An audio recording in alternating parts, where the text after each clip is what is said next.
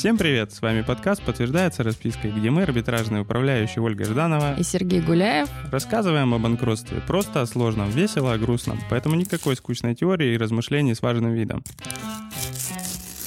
Всем привет! Снова с вами наш подкаст подтверждается распиской. Сегодня мы хотим попробовать, наверное, необычный формат для нашего подкаста. Для этого мы как-то погружались больше какие-то теоретические вещи, снабжая их примерами из нашей практики. А сегодня мы хотим рассмотреть конкретное дело, да, то есть э, мы уже неоднократно его упоминали в предыдущих наших выпусках, но вот интересно нам попробовать такой формат, рассказать вам про банкротство конкретной группы группы лиц, как оно сопровождалось, как удалось пополнить конкурсную массу, может быть, побольше дать деталей. И хотели бы, наверное, от вас в комментариях в нашем телеграм-канале подтверждается расписка и услышать вообще интересно, неинтересно послушать в таком формате про наш опыт и, может быть, что-то поделиться своим. Да, будем рады не только положительным, но и какой-то критике, возможно. Вы скажете, что мы где-то что-то недоработали и могли сделать по-другому, и было бы еще лучше. Мы всегда рады это будем услышать, поэтому ждем обратной связи сильно. А сейчас тогда начинаем экспериментировать. Ну ладно, не лукавь. В этой процедуре, я думаю, лучше сделать было нельзя.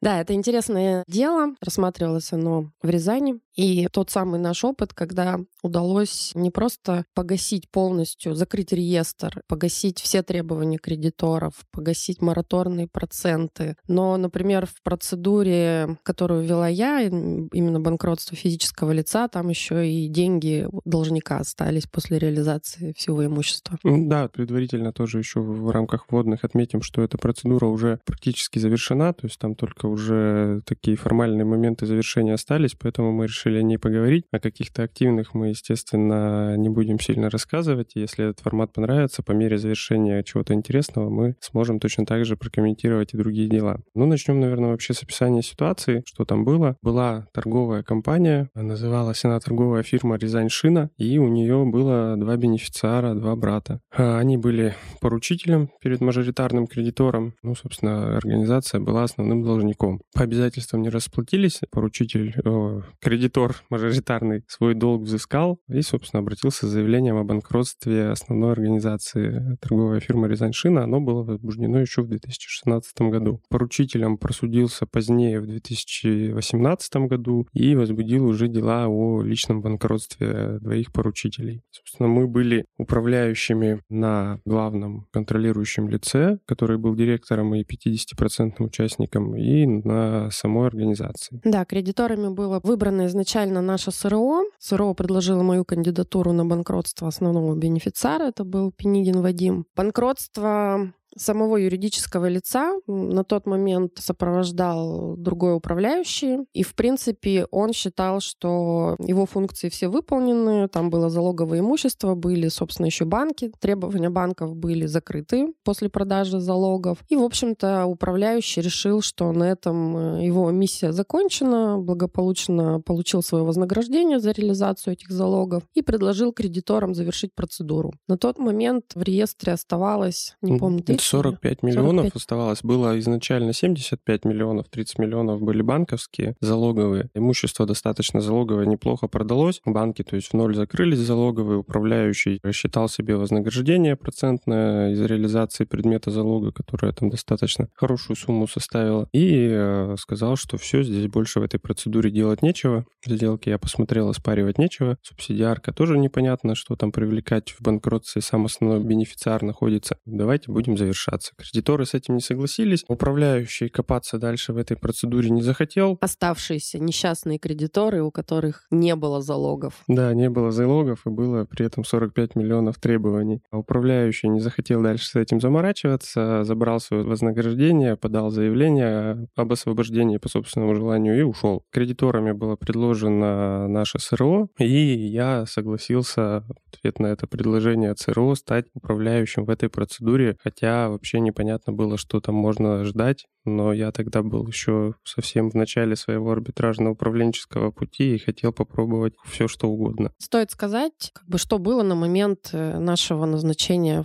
в эти процедуры. То есть э, я была назначена чуть раньше, Сергей чуть позже. Не было ничего. Ни у юридического лица не было никакого имущества, ни, собственно, у физического лица на нем тоже не было ничего. Да, начали смотреть документы, причем какие-то в совокупности, именно из процедуры бенефициара, смотреть, какие у него были сделки, какие сделки были в процедуре юридического лица. И оказалось, что очень много там всего было попрятано, в том числе, ну даже не то, что в том числе, а только недвижка, и причем недвижка вся была дорогостоящая, как у юридического лица, так и у самого бенефициара. Там, по-моему, у юридического лица было Четыре, мне кажется, Четыре. объекта. Четыре объекта, да. Один из них представлял совокупность объектов в виде большого торгового магазина, двухэтажного, со складами большими, с большим торговым залом, с отдельным помещением для автосервиса, полностью оборудованного. Об полностью подготовленного к обслуживанию автомобилей. И все это еще сдавалось в текущем режиме э, в аренду за достаточно тоже, опять же, хорошие деньги. Но почему-то прошлый управляющий решил не заморачиваться по поводу этого всего. Давай обсудим, почему он решил не заморачиваться. Мне кажется, это то, что отличает нашу работу от, ну, не скажем, там, всех или большинства, но многих управляющих. Мы не верим вообще ни в какие сделки, в то, что они добросовестные, когда начинаем проверять, что же у нас ушло с э, нашего должника. И как раз в ситуации, когда пришел Сергей, проанализировал документы, как раз вот, э, собственно, были сделки, которые предыдущий управляющий, в принципе, тоже видел. Но, видимо, посчитал, что они вполне себе реальные и нормальные. Да, там была оплата по безналу. Лицо, которое стало новым владельцем, оно реально на расчетный счет заплатило денег. А управляющий посмотрел, что деньги действительно пришли, и как бы сделал вывод, ну а что тут тогда заморачиваться, деньги были, как я это буду оспаривать. Начали смотреть вообще, анализировать, кто это лицо, которое приобрело имущество еще даже во внесудебном порядке, там, в порядке сбора информации управляющим самим. И выяснилось, что тот, кто приобрел все недвижимое имущество, это, во-первых, было одно лицо, а во-вторых, оказалось, что это была гражданская супруга как раз-таки того самого бенефициара. То есть у них не было зарегистрировано брака, но были общие дети. А напомни, как это выяснилось? Через соцсети, по-моему кстати. Через ВКонтакте были фотографии с семьей. Ну и там же вообще все было так заверчено. Она была не просто гражданская жена, она еще и работала у должника. Да, она была еще и главным бухгалтером, то есть когда это уже там какие-то примерные наметки аффилированности начали вырисовываться, понятно, пошли все истребовать информацию уже официально, получили ответы там, из ПФР, из налоговой, из ЗАГСа в том числе, и где это все подтвердилось. Она была главным бухгалтером в организации, были подтверждены, что они являются родителями общего ребенка, и тогда уже начали проверять, э, ну, естественно, обратились с заявлением об оспаривании всех этих сделок э, и с требованием о возврате имущества в конкурсную массу. Здесь как бы аффилированность, она прослеживалась, и встал главный вопрос, который был достаточно проблематичным, это то, что истек годичный срок давности уже к тому моменту. Я, как говорил, дело это началось в 2016 году, конкурс ввели в 2017 году, управляющий ушел первый, и на его место пришел я осенью 2020 года. То есть все сроки уже давным-давно истекли. И была проблема обосновать, что когда могли узнать о том, что есть основания для оспаривания этой сделки. Вообще небольшая ремарка. На самом деле частая проблема, когда приходишь после какого-то управляющего уже в активную процедуру. Почему это проблема? Да, потому что у нас же существует принцип правоприемства, да, то есть нельзя сказать, что вот предыдущий управляющий плохо поработал, поэтому, знаете, давайте-ка мы все сроки посчитаем заново. Нет, так это не работает, потому что законодатель у нас исходит из того, что управляющий квалифицирован, стороны. Если он что-то не оспорил, пропустил сроки или что-то не сделал, ну идите к нему с убытками. Но говорить о том, что мы тут заново начнем считать все сроки, потому что предыдущий управляющий был недобросовестный, к сожалению, нельзя. Поэтому это большая проблема приходить э, за кем-то в процедуру. Но мы еще успевали уложиться в трехлетний срок, который предусмотрен общими нормами для недействительности. Мы сгрузили в одно заявление, получается, нормы и специальные по 61.2, а и по 10.168 ГК. Мы об этом разговаривали уже в выпуске о сделках, о различии этих норм. Суды в целом это не любят. И не то, что не любят. Прямая позиция Верховного суда, и что так делать нельзя. Если вы так делаете, вы обоснуйте, в чем выход за пределы пределы 61.2 при применении 10.168. И, наверное, это вот единственное дело в моей практике, где я от судов получил четкий критерий вот этого разграничения этих составов, когда могут применяться одни или другие. Здесь суды сделки в итоге признали недействительными, отказали стороне сделки в применении срока давности, применили срок давности трехлетний и признали сделки недействительными как раз на основании общих норм по 10.168, потому что они установили, что при применении 61.2 вторая сторона сделки должна быть просто осведомлена о цели совершения этой сделки, то есть скрыть имущество. Сама по себе только осведомленность. А для того, чтобы применить 10.168, у второй стороны должен был быть собственный умысел на совершение этих сделок. В данном случае вот эта вот гражданская супруга, которая получила имущество, она после регистрации на себя начала это, как я уже говорил, сдавать в аренду за достаточно большие деньги, там по несколько сот тысяч рублей в месяц была арендная плата только. И всю эту прибыль она аккумулировала на себе. И суды как раз сказали, что вот это извлечение выгоды последующее от полученного по недействительной сделке имущества, оно является тем самым умыслом, которое в данном случае позволяет применить общие нормы и, соответственно, трехлетний срок исковой давности. Спор этот у нас был достаточно долгий. Мы рассматривались около двух лет только в апелляции. У нас было порядка пяти заседаний год в первой инстанции, пять заседаний в апелляции, ну и в, и в кассации, по-моему, даже два раза мы откладывались. Я не знаю, почему оно там так со скрипом. Это все продавливалось, особенно для вышестоящих инстанций. Но в итоге имущество все это удалось вернуть. Здесь небольшая опять ремарка от меня. Чем еще это интересное дело? Тут мы столкнулись с ситуацией, с которой сталкивались еще в ряде наших дел, когда должник, бенефициар, конечно, да, переводит что-то на супругу, тут гражданская супруга, да, то есть какой-то такой прямой прямой аффилированности не было, если не ковыряться, вот как мы это сделали. Фамилии разные, а потом они поругались. И вот здесь это, конечно, обычно играет на руку управляющим, потому что когда происходит вывод активов и конечные приобретатели внезапно поругались с истинными бенефициарами, то можно много интересного узнать. Немножко уйду в сторону. У нас не одно такое дело было, и ситуация была интересная, когда, например, должник прибежал сам и давай на свою супругу бывшую капать и рассказывать, как они вместе активы выводили,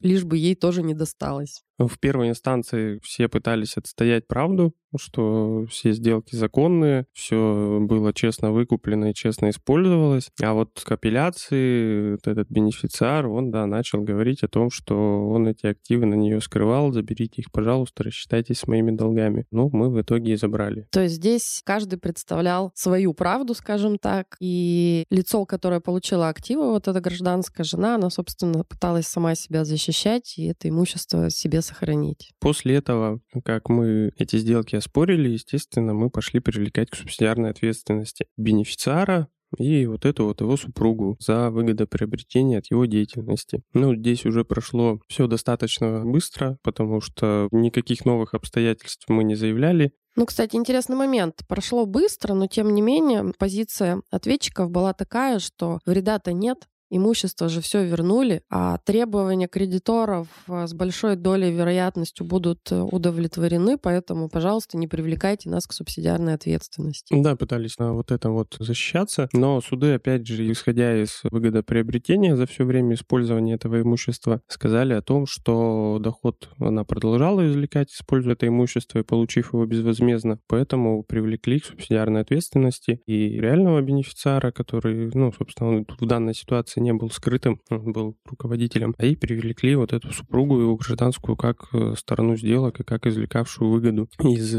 его незаконного поведения. И здесь, в принципе, позиция судов, на мой взгляд, вполне логична, потому что, несмотря на то, что действительно имущества в итоге хватило, тем не менее, здесь же речь идет о том, что поведение сторон, ответчиков, да, не было добросовестным, и было с умыслом, и было виновным, и вред кредиторам-то фактически все-таки был причинен, хоть и был потом погашен. Плюс было же еще две сделки с ней. То есть было два автомобиля, Audi Q3 и Audi Q7, которые также ей достались от фирмы должника. Но здесь немного интереснее сложилась ситуация. По Audi Q7 сразу стало понятно при рассмотрении спора, что она была перепродана ей. Мы подали, естественно, там по цепочке сделок конечному собственнику, но в рассмотрении все-таки он смог доказать, что он реально на открытом рынке у нее ее приобрел, заплатил ей денег, подтвердил свою финансовую возможность, и автомобиль автомобиль там заполучить не удалось. Мы получили право требования в денежном эквиваленте к ней на стоимость этого автомобиля. По второму автомобилю получилась ситуация гораздо интереснее и забавнее. Этот автомобиль был у нее в наличии. Вот после того, как мы эти сделки оспорили по возврату недвижимого имущества, она добровольно согласилась это все передать, там как бы проблем никаких не устраивало. Мы вышли из судебного заседания, уже апелляционной инстанции, получается, и договорились, когда она будет эти объекты передавать. В назначенное время я прибыл, она меня встретила на вот этом автомобиле Audi Q3. Мы вместе в него сели и поехали принимать, описывать объекты, подписывать акты приема передач. Соответственно, когда эта сделка началась, я настаивал на передаче автомобиля в качестве последствий. Сделку эту недействительной признали, но автомобиль мы так найти потом и не смогли. Куда уж она его задевала, да. до сих пор неизвестно. Госпожа Эрмасили, это ее фамилия, если что, ушла в закат вместе с автомобилем. Ну, ей повезло, что в итоге требования были закрыты другим имуществом, Поэтому... Автомобиль искали и через приставов, или через ГИБДД. Нигде он там ни под камеры не попадал, никуда не это. Не знаю, где он там сейчас стоит, пылится, или разобран на запчасти, или закрыт за семью замками в каком-нибудь гараже. Но, в общем, так найти мы его не смогли. Процедуру надо было уже завершать. Тоже заменили порядок исполнения этого определения. Заменили, опять же, на денежный эквивалент. И сейчас вот продаются эти два права требования по двум автомобилям в рамках торгов. Последнее, то, что осталось доделать. Вот до продать эти права требования. Вдруг кому нужен, обращайтесь. Да, если кому-то есть желание поискать этот автомобиль, можно купить права требования. И, собственно, имущество вернули, начали проводить торги. Опять же, в одном из выпусков мы вкратце эту ситуацию уже описывали, что имущество продалось каким-то просто сумасшедшей наценкой. Цены выросли на один объект в 4 раза, на другой объект в полтора раза. То есть там один вышел за 22 миллиона, продался в итоге за 28 с половиной. Второй объект выходил за 4 с половиной, продался в итоге за 14. Вот я не устаю спорить с теми, кто говорит, что продавать имущество с банкротных торгов — это всегда его какая-то адская уценка, вот оно уйдет там за три копейки, иногда и должники спорят, что вот это все невыгодно. Ну, бытует такое мнение, что действительно вот там все буквально с пола поднял и приобрел. В отношении некоторых объектов, наверное, это так. Но мы вообще в своих процедурах довольно много делаем для того, чтобы, во-первых, о продаваемом имуществе узнать узнали максимум возможных интересантов, да, и делаем так, чтобы оно было интересным к продаже. Здесь сами активы были, ну, кроме одного, вот тоже мы про это говорили, заасфальтированная площадка, но она была в догонку к большому недостроенному ангару, поэтому, видимо, там какие-то планы у кого-то были на нее. А один, вот как я уже сказал, большой э, хороший э, торговый комплекс для реализации различных там автомобильных деталей и обслуживания, в том числе автомобилей. Поэтому имущество было достаточно ликвидное, и приложив там некоторые усилия по распространению информации, оно было было все приобретено. А еще машина место было. Его долго покупали, но и то купили потом.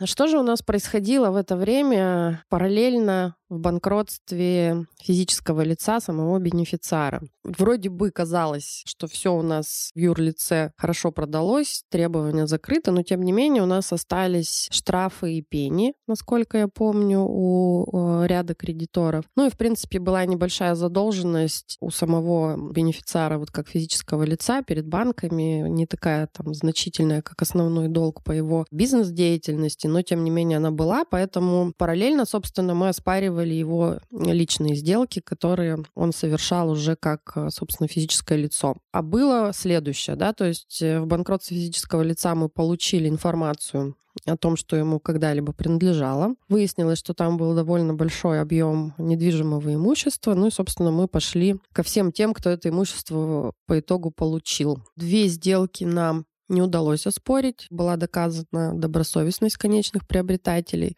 А, собственно, часть имущества нам удалось вернуть, имущество, которое было переписано на мать должника.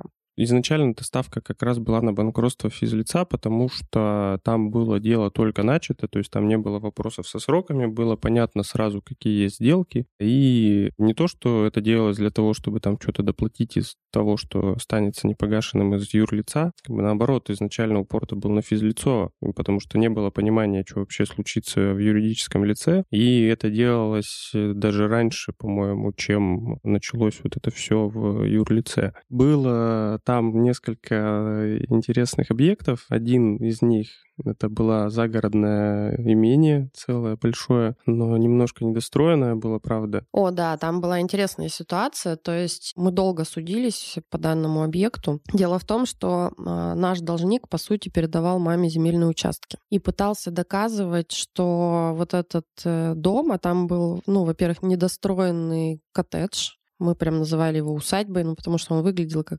действительно усадьба. И на территории участка был еще один домик поменьше, который был полностью достроен, подведен газ, ну то есть полностью пригоден к проживанию с отделкой совсем. И наш должник пытался доказывать, и, собственно, представитель матери должника, что вот эти-то объекты у нас построила непосредственно она, и что они уже были зарегистрированы позже, после того, как участок был на нее переписан. Поэтому, собственно, нельзя уже возвращать это все в конкурсную массу, потому что все дальнейшие улучшения и вообще, собственно, сами объекты были возведены уже за пределами владения ими должником. Ну, там смешной момент был, что разрешение на строительство вот этих всех объектов получил сам должник, вот этот самый бенефициар, а когда регистрировала их на себя его мать, я не знаю, здесь как бы у меня больше вопросов к Росреестру, он сам выдал, там была прям в материалах регистрационного дела, выдано им за его подписью разрешение на строительство, которое он выдал своей матери на фоне того разрешения на строительство, которое было ему уполномоченным органом выдано. И Росреестр такой, ну ладно, выдал, выдал, объекты построены, давайте зарегистрируем. Ну, там много было разных нюансов. Мы там находили несоответствие паспортных данных, да, то есть, например, паспортные данные в документах были более поздними числами. То есть Паспорт был выдан позже, чем дата документов, в которых фигурировали эти паспортные данные. Да, проверяйте документы, если вы задним числом что-то делаете. Еще интересная была сделка, когда мы спорили и возвращали объект коммерческой недвижимости. Причем там было так, что это был тоже магазин, его продали. Он принадлежал изначально трем лицам, да, то есть э, двум нашим бенефициарам, физическим лицам, и, собственно, непосредственно Рязань Шин. Рязань Шине принадлежало 50% этого объекта, бенефициарам по 25%.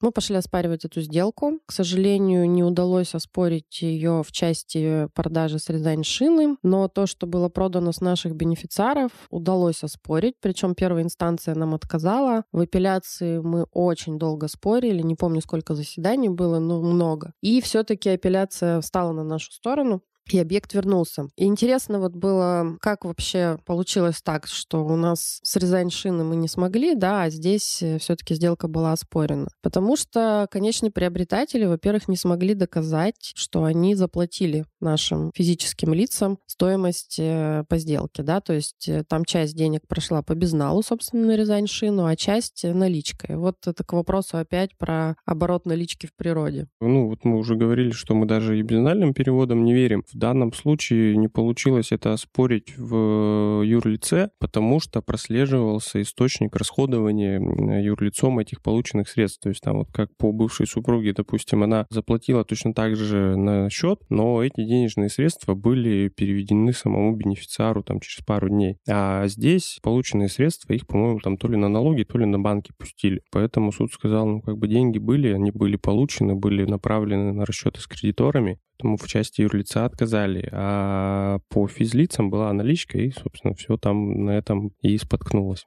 В итоге удалось вернуть большую часть объектов, которые ушли с нашего бенефициара. Ну, наверное, интересно было вот с продажей вот этой усадьбы. Честно говоря, я до последнего надеялась, что у бенефициара продастся другое имущество, плюс закроются основные все долги из Рязань-Шины, и будет возможность усадьбу не продавать, потому что пока, значит, мы, собственно, все это спорили, возвращали в конкурсную массу, потом был процесс передачи нам этой усадьбы, взять ее под охрану. Выяснилось, что, ну, действительно, в данном доме проживала мама должника, которая оказалась э, очень приятной женщиной, и, честно говоря, не хотелось отбирать это имущество. Надеялись мы, что удастся обойтись без этого, но, к сожалению, не удалось, поэтому все-таки дом по итогу был выставлен на продажу. Интересная судьба у этого дома. Дом этот купили в итоге. Человек, который покупал этот дом, он э, рылся в архивах, там получал информацию, и выяснилось, что это действительно усадьба, что дом был возведен на месте дворянской усадьбы, и наш должник, оказывается, даже, по сути, скопировал то, как эта усадьба выглядела. То есть, действительно, дом выглядит сейчас так, как он был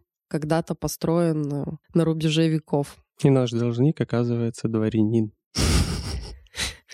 Как вам еще ягодки собирала эта его мама? В нашей работе никогда не стоит забывать про человечность, потому что, несмотря на то, что воспринимают нас, конечно, как людей совершенно бессердечных, но в данной ситуации, когда мы, например, этот дом принимали, и, собственно, там разрешили вывести часть имущества, которое принадлежало матери должника, и общались с ней непосредственно, как-то старались этот э, процесс передачи сделать безболезненным, скажем так, насколько это вообще, в принципе, возможно в такой ситуации. Закончилась эта передача имущества тем, что мама должника мне на прощание подарила ведерко малины и сказала спасибо за то, что вы просто по-человечески ко мне отнеслись. Вот, поэтому я до сих пор сильно сожалею, что по итогу дом не удалось ей сохранить, хотя ну, я думала, что получится. Ну, тут говорить, если уже в денежном выражении, опять же, чтобы не выглядели какими-то монстрами, а непогашенный долг из 45 миллионов, который был на начало прихода меня в процедуру юрлица, в итоге он составил порядка 4,5 миллионов остаток из процедуры юрлица, соответственно, который перенесся в процедуру личного банкротства при стоимости вот этой усадьбы, за сколько она в итоге там продана-то была? 16 миллионов. 16 миллионов. Плюс у них было несколько квартир. Неоднократно должнику предлагалось, мы с ним там встречались, продайте что-нибудь там свое. Они там вывели, по-моему, одну квартиру как единственное жилье. То есть она была исключена из конкурсной массы. Теоретически можно было ей распорядиться. У нас причем кредиторов-то не осталось, голосующих. У нас долг, который остался, это была неустойка. То есть мы, нам даже собрание кредиторов не надо было какое-то. Мы ему предлагали, закрой 4,5 миллиона, и мы оставим тебе все, что есть.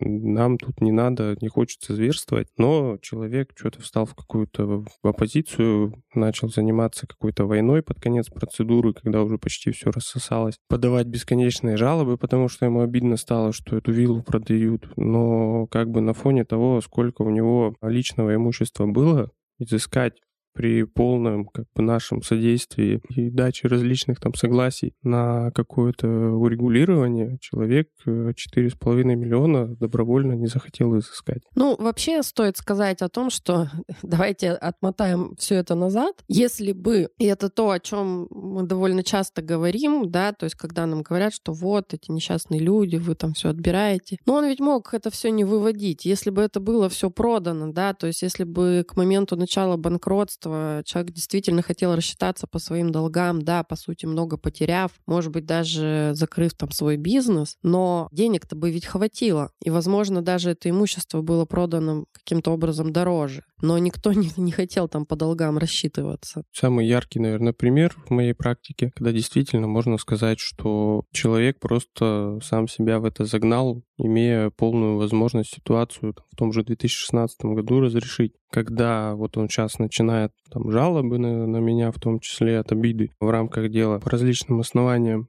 они ни одна там не была удовлетворена. Единственное, что суд сразу убеждает в том, что жалобу не надо а удовлетворять, когда я говорю, что вот посмотрите, имущество я вернул, продал, его хватило на все долги. Почему человек не мог этого сделать сам и не допускать вообще ситуации банкротства, чтобы не было сейчас так обидно? И как бы суды здесь сразу, даже не вникая в основание жалоб, почти отказывают, потому что, ну, а что жаловаться, долги закрыты, имущество возвращено. Это можно было сделать самому заблаговременно и вообще не сталкиваться с такими проблемами. Поэтому вот э, к чему может иногда привести жадность и нежелание э, добросовестно расплатиться.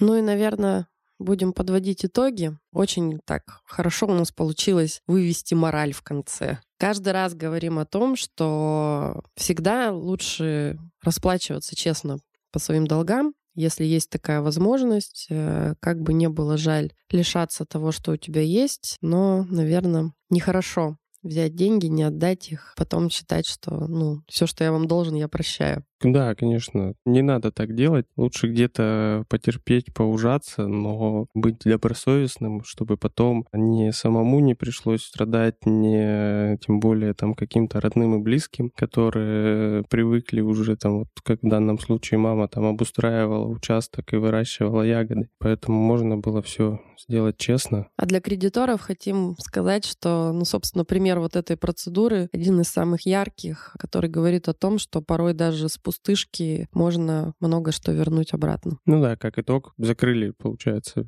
весь реестр, то есть все было в ноль погашено, и от продажи вот э, виллы 16 миллионов получили, 4,5 миллиона остатка закрылось, и почти с 10 миллионами, еще, по-моему, парой квартир должник у нас вышел из процедуры. Может купить себе, конечно, новую дачу поскромнее и хоть как-то компенсировать маме страдания. Я надеюсь, он так и сделает. Всем пока. Подписывайтесь на наш телеграм-канал «Подтверждается распиской» и интересно ваше мнение об этом выпуске и хотите ли вы еще чего-нибудь такого. Да, в анонсе выпуска мы дадим э, все ссылки и номера дел, чтобы можно было это все почитать. Мы старались ограничиваться только публичной информацией, чтобы не говорили, что мы тут обманываем, и могли сами почитать акты, поанализировать и высказать свое мнение. Всем пока.